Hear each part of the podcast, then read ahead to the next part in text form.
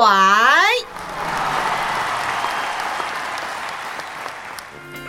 十八岁女生的温柔，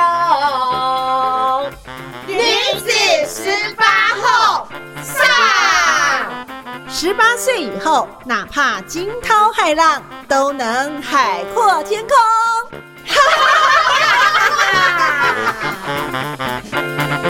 欢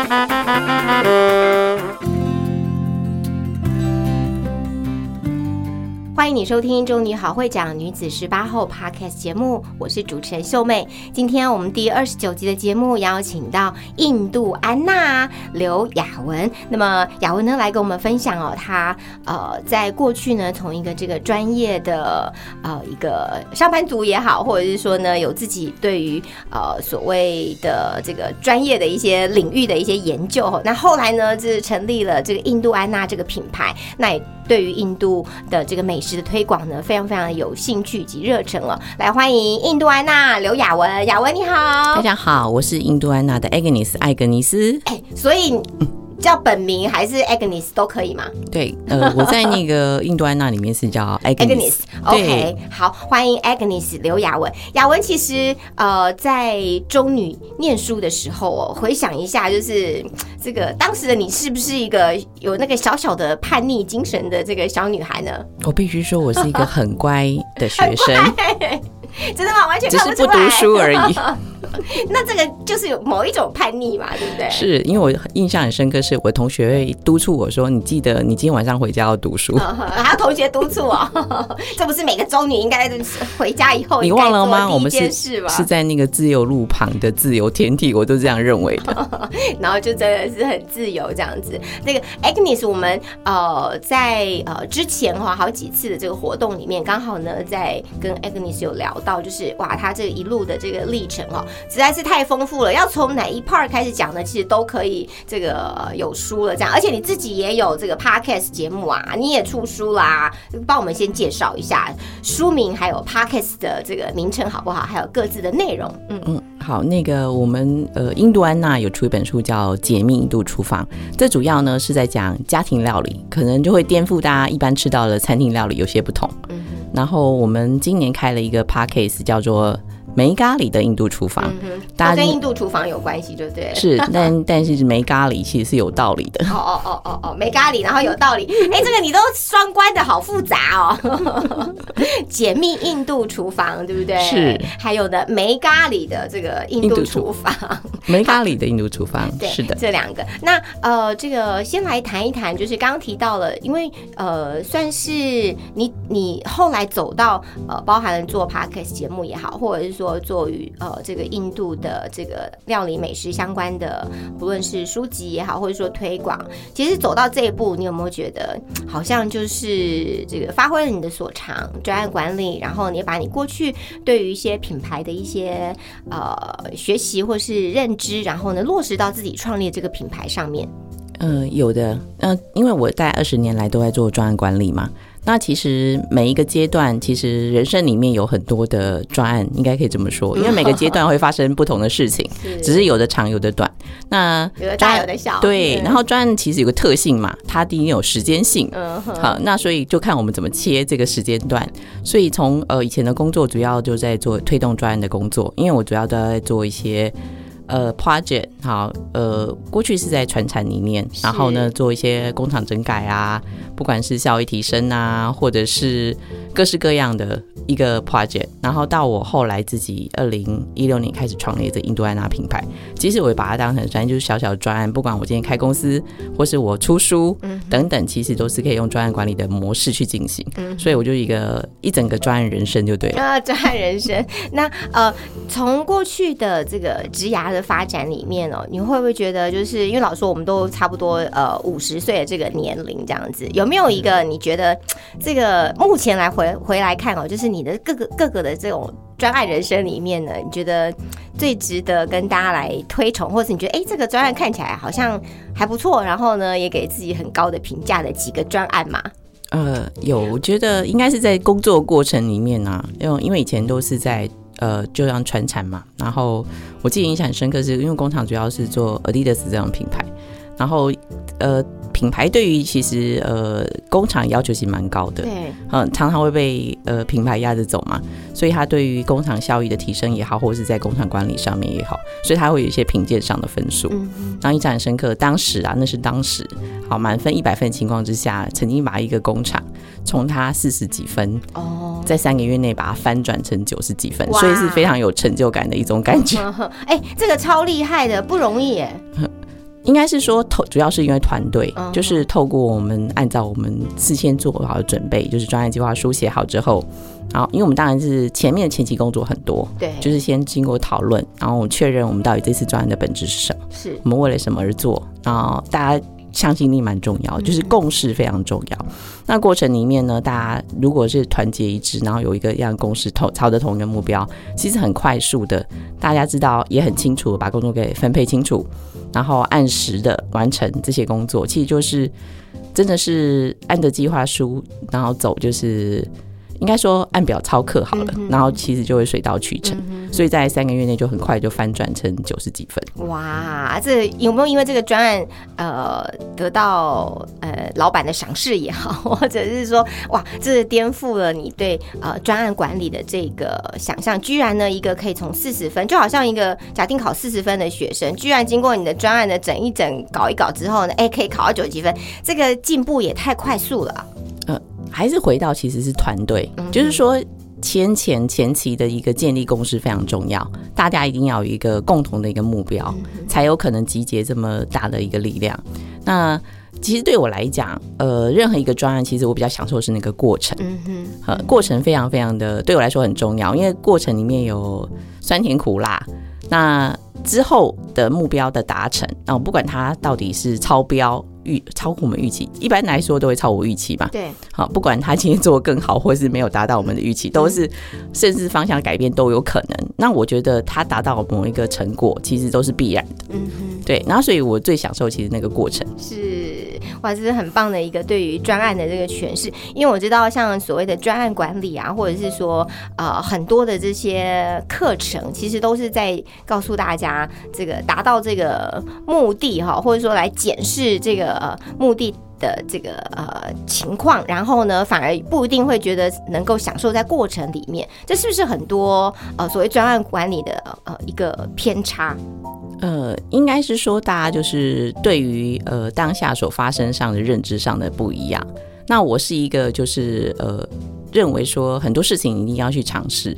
那其实专案其实它都是很多很多假设嘛，对，很多时候其实不会如我们预期，所以这个是正常的。嗯，所以当你接受这件事情的时候，你就觉得哎、诶做专案真的很有趣，因为发生很多意你意想不到的事情。嗯哼哼，这个过程的变化真的很大，对不对？是，了解。那呃 a g n e s 后来呢，因为在专案的这个管理也很有心得，那其实也有呃。各个各种不同的这个课程的这个开设，然后呢，你也跟大家呃很愿意来分享你对于呃过去二十多年你对于学习这个专案管理当中，你也做了一些很精简的一些提要哈。那这个我们今天可能没有办法在节目里面讲，可是我觉得其实是可以，诶，这个偶尔你是不是会开课跟大家来分享这样的一个知识？会 会，当然就是说，主要当然就是说，呃，我主要做专案管理是在企业里面嘛，企业里面的培训，然后当然同时，呃，如果在呃有一些呃团体里面有需求，然后也会开这样的一个课程，而且会随着需求去做一些调整。那今年做一个最特别的是，给高中生也开了一个专业管理课程。对，对他们来说应该是一个很特别的这个收获，对不对？呃，这一点我不敢保证啊，但是至少说，哎、我尽力了，因为光做前期的工作呢，就花了很多时间没错。好，然后这个也是要感谢那个我认识的中女好会讲这件事情，呃，因为其中呢得到一个高中老呃老师学姐的帮忙。然后呢，他给我很多的对于，因为我对高中生并不理解，然后我本身又没有小孩的情况之下，我不是那么确定他们的需求，所以这个过程里面呢，呃，学姐给我很蛮多的帮助。嗯，哇，这个对高中生来谈专案管理，其实我觉得相信对他们一定是有帮助的。而且现在的学生他们其实非常的多元，然后他们也想要呃学习很多种不同的知识。可能对于很多上班族来说才有这个需要，可是我觉得对于很多现在年轻的学生来说，也许他们也需去，想要找到一些呃更好的方法，不论是学业或者是说他们的未来，他们自己的这个可以主导的一些活动或者是专案。是简单来说，专案管理其实就是一个工具啊，嗯就像是我们用英文，现在是语言是一个工具，它就是一个很简单方便的工具，嗯然后也很符合我们一般人的一个思考逻辑，所以它非常容易做。嗯哼，了解。哎，从呃高中时候，你刚刚提到你不太喜欢念书，这是真的吗？还是说其实就就是都在玩，都在玩别的事情？然后其实高中时期的这些养分，到底对你来说，在成长的呃路上有没有什么样的帮助？你你这样回想起来的话，高中生涯对你来说是什么样的一个情形啊？必须说我是一个非常没有记忆力的人。呃，高中应该是说，其实我对于这些做念什么功课啊，这些其实我不太有印象。其实我当时念的是理工嘛，第、当时的第二类组这样子。哦。对，那会选这个，呃，会选这个是因为就是小时候靠着自己好像有点小聪明嘛，然后念文组的话肯定要背书嘛，那你就知道说，其实我只是因为不想背书，嗯。然后呢就念了这个念了这个理工，因为就是数理觉得啊这个只要懂了可能就会了这样子，嗯那再加上说呃自己觉得。其实当时我觉得一个比较大的情况就是，只是因为不想念书而选择这个。那我我个人觉得，如果回到当时的话，我可能会重新思考这个问题哦。当时你只是不是不喜欢念书，而是说不喜欢备课吧？就是背这些什么史、历史啦、地理啦这些比较需要耗时间的吧我？唯一念得好就只有那个外国地理。啊，就是可以想象去国外，对不对？然后这里怎样，那里怎样？对对对哦 OK OK，所以那时候好像也冥冥之中有这样的一个兴趣的安排吧，对不对？你看，是是后来游历非常多的国家，呃，应该是说也还好，就是说我会待的时间可能比较长，这样其他去其他国家这样。好，那呃后来呢，进到这个大企业里面呃工作，然后做专案管理。那什么样的一个机缘呢？这个其实，在大企业工作，老实说，虽然层层的呃这种呃管理阶层，但是我觉得它可能也还算是一种稳定的生活。哎，是什么样的契机呢，让你觉得这样的这个数一数二的这个大型企业，然后离开，然后呢做自己呃想做的事情，然后呢来创立印度安娜这个品牌？呃，应该是说，其实我虽然在大企业里面工作，但是呃，我比较幸运是因为我是做一些合资上的管理，所以我就有很多机会去到不同的国家，去到不同工厂。产业对，然后去看到不同的面相，然后见到不同的人，这是我在大企业里面工作里面比较幸运。因为一般来说，大企业里面分工非常细，你可能就在那个位置里面待在同样的20年30年同样一个单位。那我是到到很多单位、不同单位去，这是比较幸运的。那你就知道说，其实我就是一个就是一直在浮动的。我从大学开始，其实我念科系，我是就是双修，因为我没有办法在同一件事情上专注在同一事情上，所以我同时在做两件事情嗯以上这样子，所以就还蛮符合我的个性。对，就是永远有这一颗呃，不能说不安了，而是说你可能在 A，你可能会认真做好 A，可是你也觉得有其他的可能，你也会去尝试，对不对？是，嗯那那也就是为什么我喜欢做专案的原因，因为它一直都在变化，一直在做不同的事情。对，然后到后来的话，当然总是人会遇到一些瓶颈，那觉得嗯，因为我以前都是长期在呃海外，在大陆或是东南亚其他国家，那等到那个时候就觉得嗯，好像已经玩的差不多了，哦就觉得嗯，好，我想回台湾了，嗯所以才回到台湾。那也没有马上创立印度安娜。那实际上，其实当时我也不是很清楚说要做些什么。那在一次机缘下，就是呃，朋友说，哎，那我们到印度去玩好了，我们去找我们印度朋友这样子。好，那就二零一五年第一次去印度。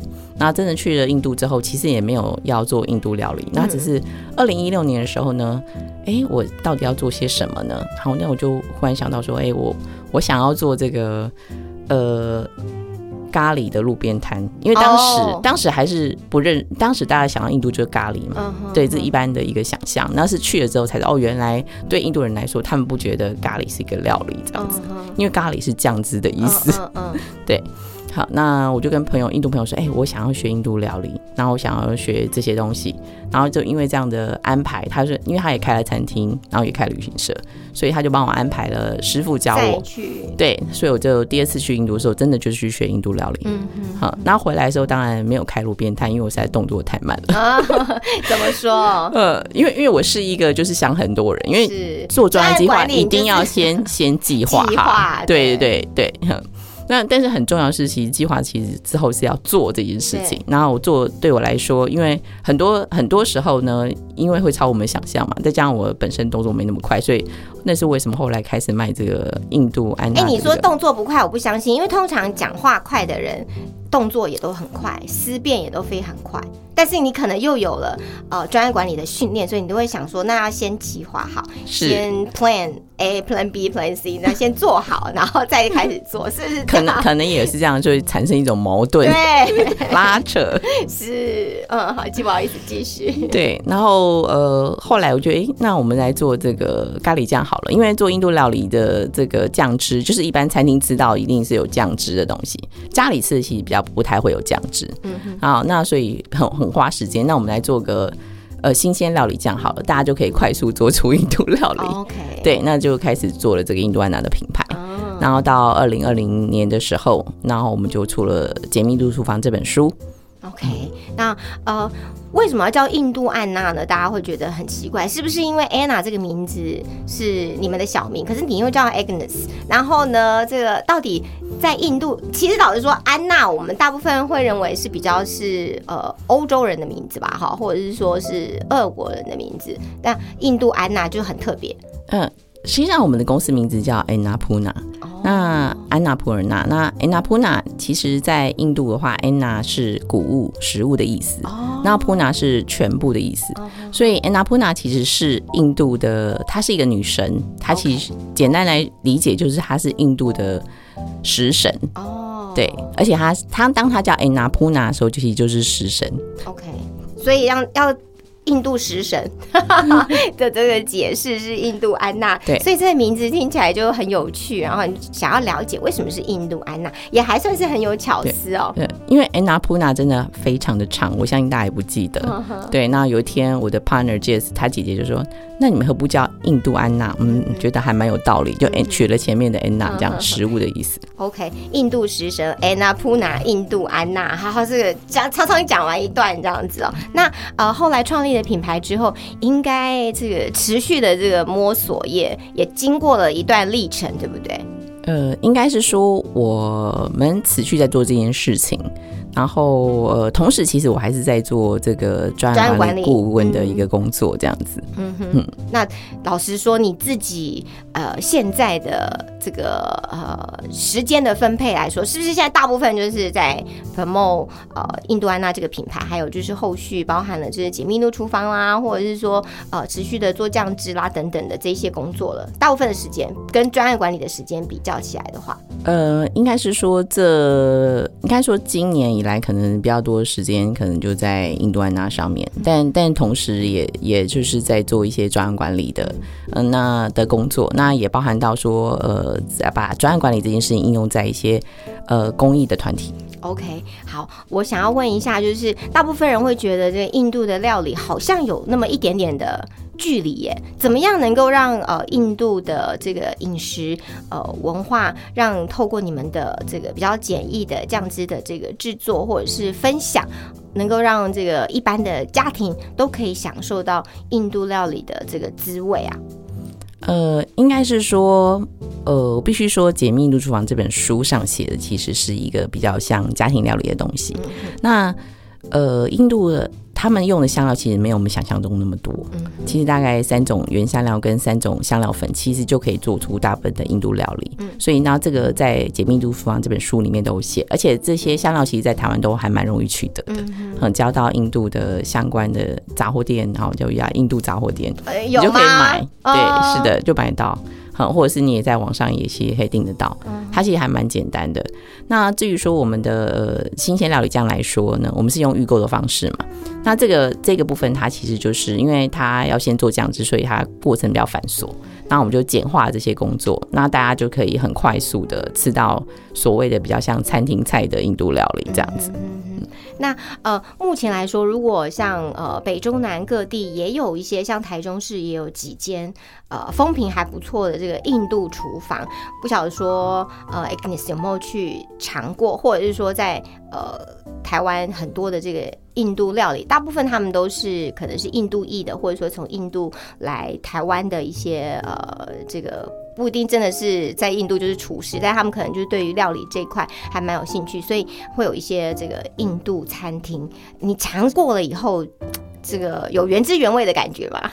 这个部分我就要每次每一个人都问我一样的问题，但我就会说，因为我们都不知道到底到底印度的东西到底什么是 OK 的，或是什么是道地，对不对？对，大家会有这个迷思啦。对，对我来讲的话，应该是说我每次都会说啊，非常抱歉，我真的没有到印度料理餐厅去吃饭。是哈，对，因为我其实我在学印度料理之前啊，因为我。呃，虽然我是第一次有先去玩了，第二次才去学料理。那去之前总是还要做一些准备嘛。那我就真的到那个印度餐厅去吃过一次饭。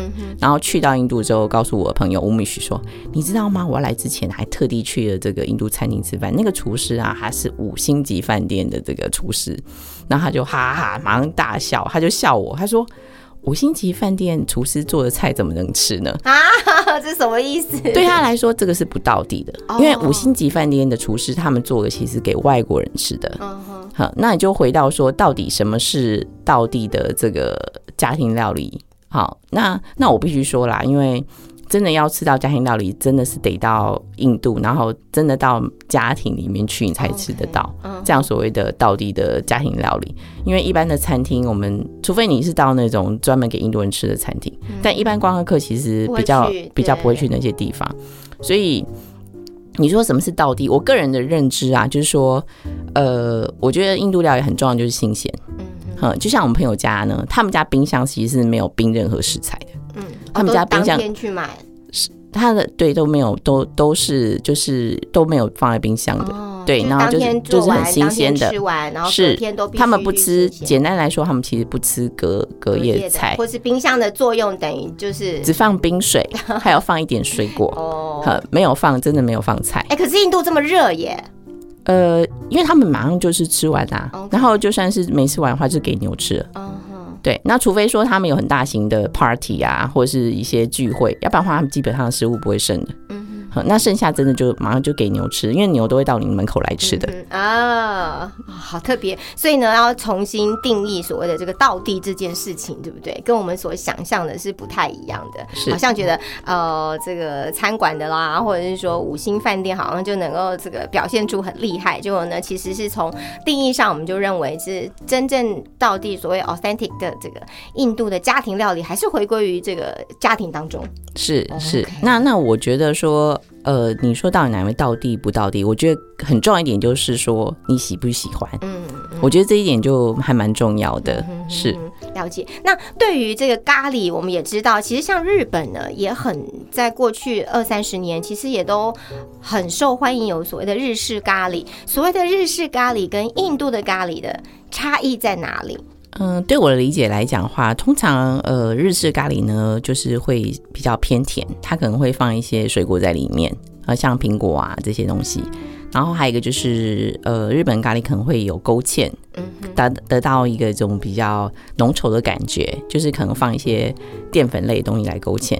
那印度料理是完全没有任何放任何的淀粉的一些勾芡的东西，它完全是用蔬菜，好，例如说洋葱。然后呃，番茄，然后还有坚果，这是比较特别。然后得到一个就是浓稠的感觉。对。那也就是说，其实那个浓稠呢，只要多加一点水，其实它就有点稀稀水水的。是。它不会像我们想象中的那种那样子的所谓的咖喱那种黏黏稠稠的感觉。所以这基本上是所谓的日式咖喱跟呃这个。印度咖喱的这个比较大的差别，对不对？是，哎，但是日本人也很厉害，他把这个咖喱的文化或者是咖喱都做成那种呃素食包啊，然后很好调理，让大家好像加热一下就可以吃了这样子，这是他们厉害的地方，是吗？你看，我们还要重新熬酱汁，花很多时间。嗯，可是那个是只是说事前的准备工作嘛，然后让你半成品可以快速取得，就像我们的新鲜的这个料理酱一概念是一样，就是先先事先做一些准备工作。嗯，对。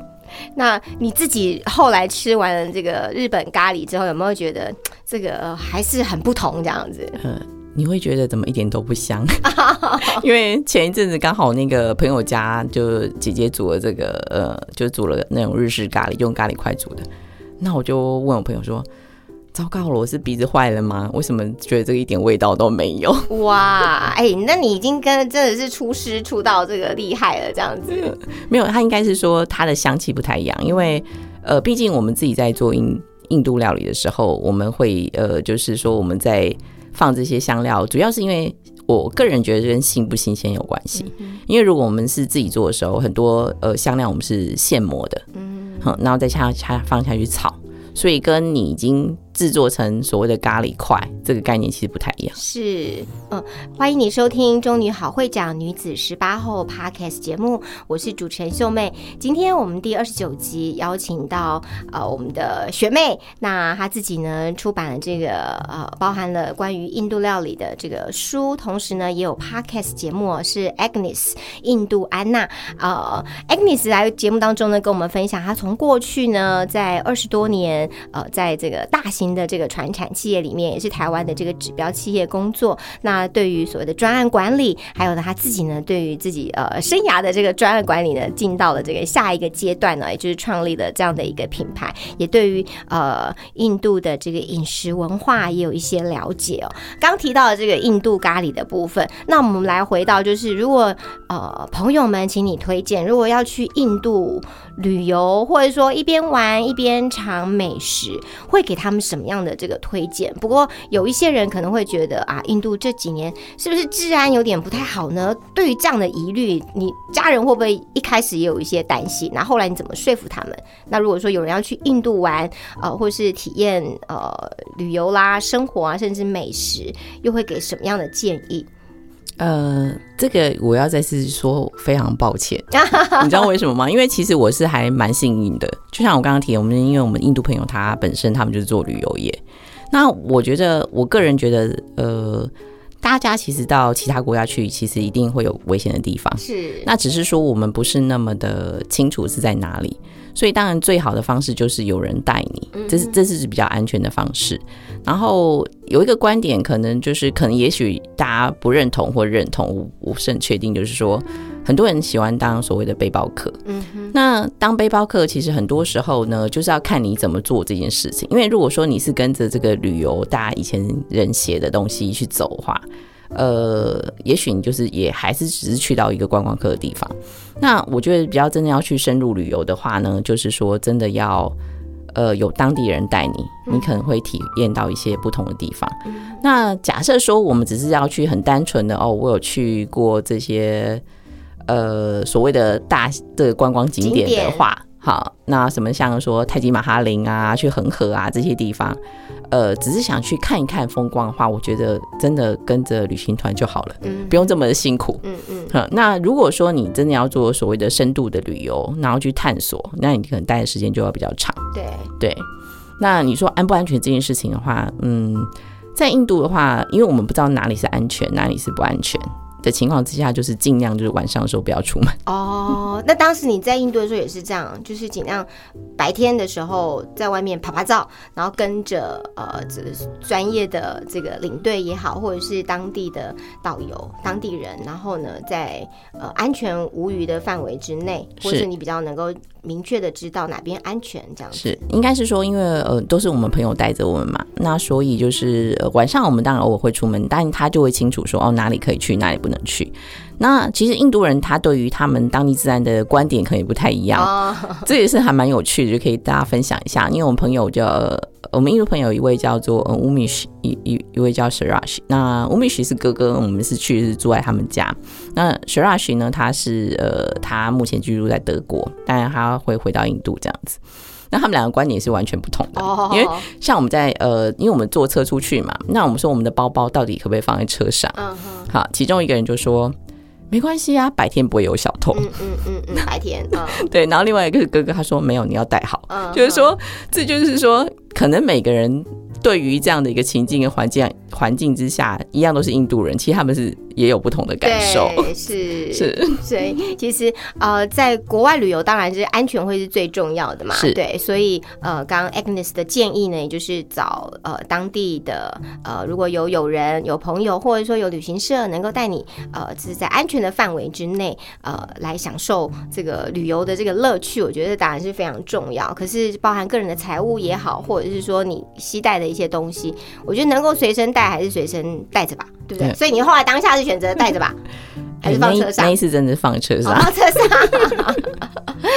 好，那呃，其实我们中女好会讲呢，在呃两年多前成立之后，那其实呢，就是把我们的这些来自中女中毕业的这些优秀的同学做一个这个汇集哦。那大家在不同的这个专业上面，还有呢个人的这个职涯发展上面呢，也都很不一样。所以呢，Agnes 是呃刚在上半段节目当中有其实有提到，就是哎后来也呃透过中女好会讲，能够跟高中生来分享他们的呃这个专案，他们怎么做这个专案管理哈，这个非常有趣的内容。那你实际参与之后，会不会觉得中女好会想这个平台对你来说有什么样的帮助，或者是说呃透过这个平台，你看到了他可以去帮助什么样的一些孩子，或者是说有需要的，不论是社团或者是个人或者是学生这样子。嗯。我必须说是有点那种相见恨晚的感觉，啊，因为我是到今年七月才去呃申请这个加入这个中女好会奖这样子，然后也是因为之前做了一个公益的活动，嗯，叫为你指引，然后开始呃有有接触这样的公益的东西，然后才找到了中女好会奖这样子。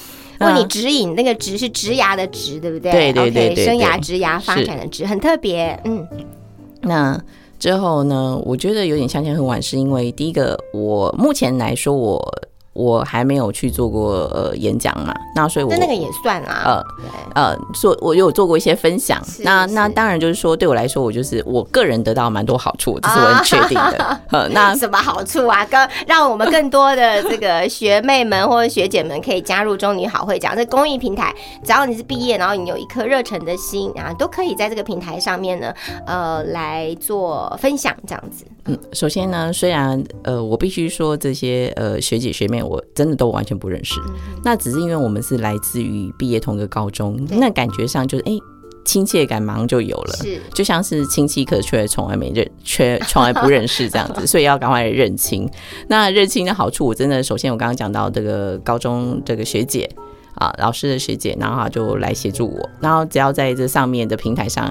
那个高登就是你一呼，这样马上就会有人来帮助你，嗯这这真的很感动。对，然后还可以在呃学姐学妹身上学到蛮多东西的，包含到我们有练功坊啊，嗯好，然后有包含到说，哎，我十二月十号会在高雄的三语书店也会有一个读读书的一个分呃书书分享会，是，这也是透过学姐介绍的。是，所以这些就很多你意想不到的一些连接，这是真的我得到蛮多好处 跟力量这样子。是好那当然，在未来的话，我希望说也能够透过这个平台，好看看我可以做些什么事情。然后不管说，不管是在呃大家想认识印度料理也好，或者是说在专案管理上面也好，大家可以怎么去运用这些东西在呃其他的地方这样子。嗯哼，了解。我们后来发现，哇，居然有一个这个印度安娜，然后有一个印度厨房。一开始我们听到说，哇，这就是应该是一个做印度料理、做印度菜很很不错的餐厅这样子。不过，我觉得有这些资源的这个加入，其实也让大家呃能够来。呃，结合不同的这个专业，能够做一些分享，然后大家其实都没有任何其他所谓实质上的这种呃所谓的这个利益关系吗对，财务上我可能是多一个演讲而多少多少收入，其实是没有的。但是大家都会愿意来分享，不论是呃彼此增加彼此的这个知识，或者是能力，或者是说呢愿意把自己的这些知识再分享到给其他的人，透过我们中女好会讲的这样的一个平台哦。那呃。最后最后的节目呢，我们是我自己是想要请问一下 Agnes，如果是让你送给现在呢还在念高中的学妹们，想要给他们什么样的这个鼓励？嗯，就回到这个专案管理。对，然后我觉得专案管理里面很重要一件事情叫做做就对了。哦，OK，嗯，因为虽然说专案做专案管理的话要事先做计划嘛，但是计划做完之后，它只是计划而已。呵，然后如果没有行动，其实它什么都不会发生。所以我我觉得你想要什么，或你想要做些什么，在你呃，我不能说叫充分思考，就是说你有思考过之后，你再去做。然后我我会印象很深刻，有一个逻辑思考老师，他有讲，他说没有行动的思考叫做思虑。嗯哼，然后呢，你真的有行动的才叫做思考。嗯哼，对，所以想要送给大家就是做就对了。嗯，就是呃，不用想太多，或者是说呢，想一下。呃，简单的 plan 一下就可以做了，这样子是，因为光光想的时候其实很，因为为什么呢？因为很多时候想象的跟真的做真的有很大的差别，尤其有时候一开始大家会觉得有点难哎，对不对？就是有一件事情你可能还没开始着手，当你这边呃乱想啊，或者是说这个还不不切实际的时候，可能会把它想的比较难一点点。那实际上做起来好像又还好，是这是其中一种。但我突然想到一件事情，就是在做专案管理的时候，有没有遇到一个最大的？呃，大家常常会挂在嘴边啊，计划赶不上变化，变化赶不上老板的一通电话啊，什么这一种的，这种你通常怎么去呃跟他们，就是说做这样的一个说明啊，或者是说就是还是要做计划的一个重要性？应该是呃，应该是说，其实因为现在真的是变化很快嘛，很速度非常快，所以初步的计划肯定是要有。那你才会有个有一个呃，应该说一个概赖吧。嗯哼。那如果当然，我必须讲，你没有做的情况之下也会达成，只是说那个过程呢，就不是可能会更更更超乎你的想象。对。那不管你有没有计划，会有计划没计划，反正都是得做。那我个人是觉得说，你当你有计划的时候，你可能会。比较顺一点，因为很多事情其实它是有一个顺序的，对，它不可能跳一三五，它如果是必须要一二三四五，你就一二三四五，那只是在过程中里面可以做一个调整，就是所谓的 P D C 的概念。好，那那你要去接受一件事情，就是回到我刚刚一开始就讲到的，因为。呃，变化是正常的，对，无常也是正常的，所以当你接受这件事情的时候呢，你会就会觉得，哎，顺心很多。嗯哼哼，反正就是一直改变，也要一直计划，也会一直调整，对是的，OK。那最后呢，就是要请 Agnes 这个回忆一下自己十八岁的时候，如果是现在的你啊，要送一句话给十八岁的小小 Agnes，你会想要跟他说什么？哎，高中的时候的英文名字就是 Agnes 吗？呃，应该是说。应该说，我到加拿大念书的时候，我我就真的叫做 Agnes 这样子。嗯，那哎，送给十八岁的自己，会给啊小小的当时的 Agnes 什么话呢？这个真的还考到我哎！哎，想一下，嗯。哎，这个是我们每一每一集的题目都有这一题哦。对啊，现在的 Agnes 要送给十八岁当时的 Agnes 什么话呢？可能是一个鼓励，可能是一个赞许，可能是一个呃这个再往前的一个动力的一句话。嗯，Agnes 要记得好好读书啊。现在也来得及啦，对不对？应该是说，呃，应该是说这个过程里面，以前都觉得，呃，应该我我个人觉得啦，等到现在五十岁的这个年纪的时候，回头我来看说。其实多点读点书还是有用的。当时应该读的也还不错啦，对不对？应应该是呃，你说有毕业是吗？对对对，了解。哇，在今天我们特别邀请到 Agnes 啊，印度安娜也是我们解密印度厨房，还有呢没有咖喱的印度厨房 Podcast 节目的主持人啊，刘雅文。雅文呢到我们的节目当中来，那么啊，雅文最后呢就是跟我们分享一下，假定要。要对于这个印度料理，或者是说啊印度的这个咖喱有兴趣的话，是不是直接搜寻印度安娜印度安娜就可以了？是的，没错。印度就是印度，然后安娜就是安娜这样子啊。谢谢雅文在今天节目当中的分享喽。那我们下次见。谢谢学姐，谢谢听众，拜拜。那下一段呢，就要请您来呃进行我们的这个心灵小游戏哦，千万别错过了。下次见。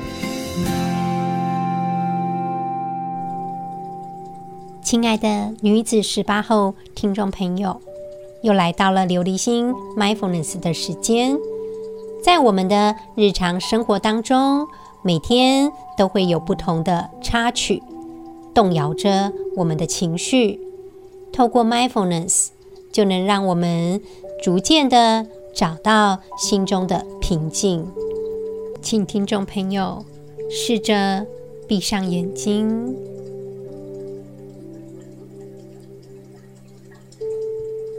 去思考一下，最近。是不是有一些让自己担心，或者是觉得很麻烦的事情？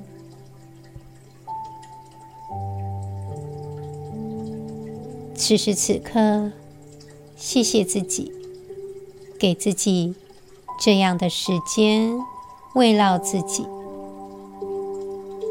谢谢克服困难的自己。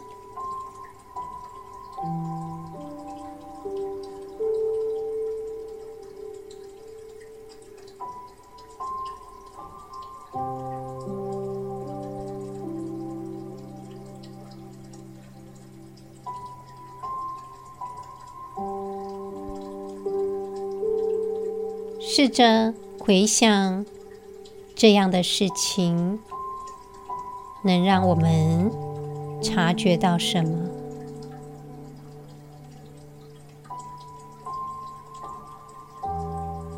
让我们学习到什么？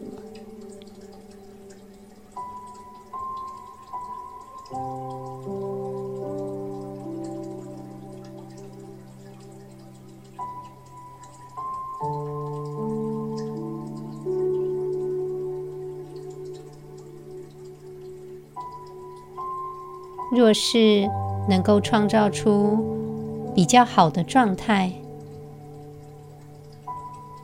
那又会是怎么发展的呢？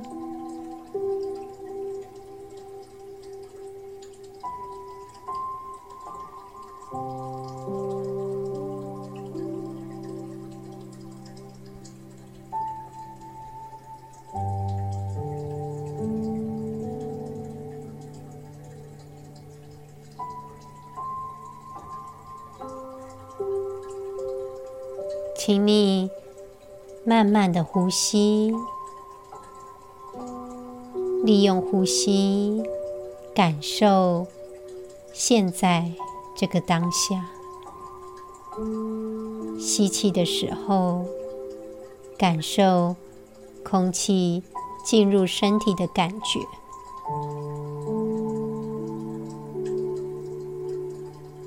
吐气的时候。感受空气离开身体的感觉。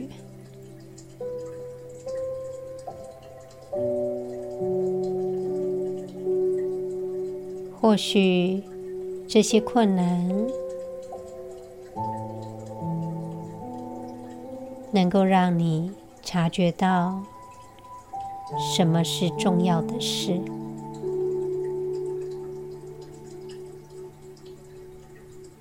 祝福听众朋友，利用 mindfulness 的练习，找回内心的平静。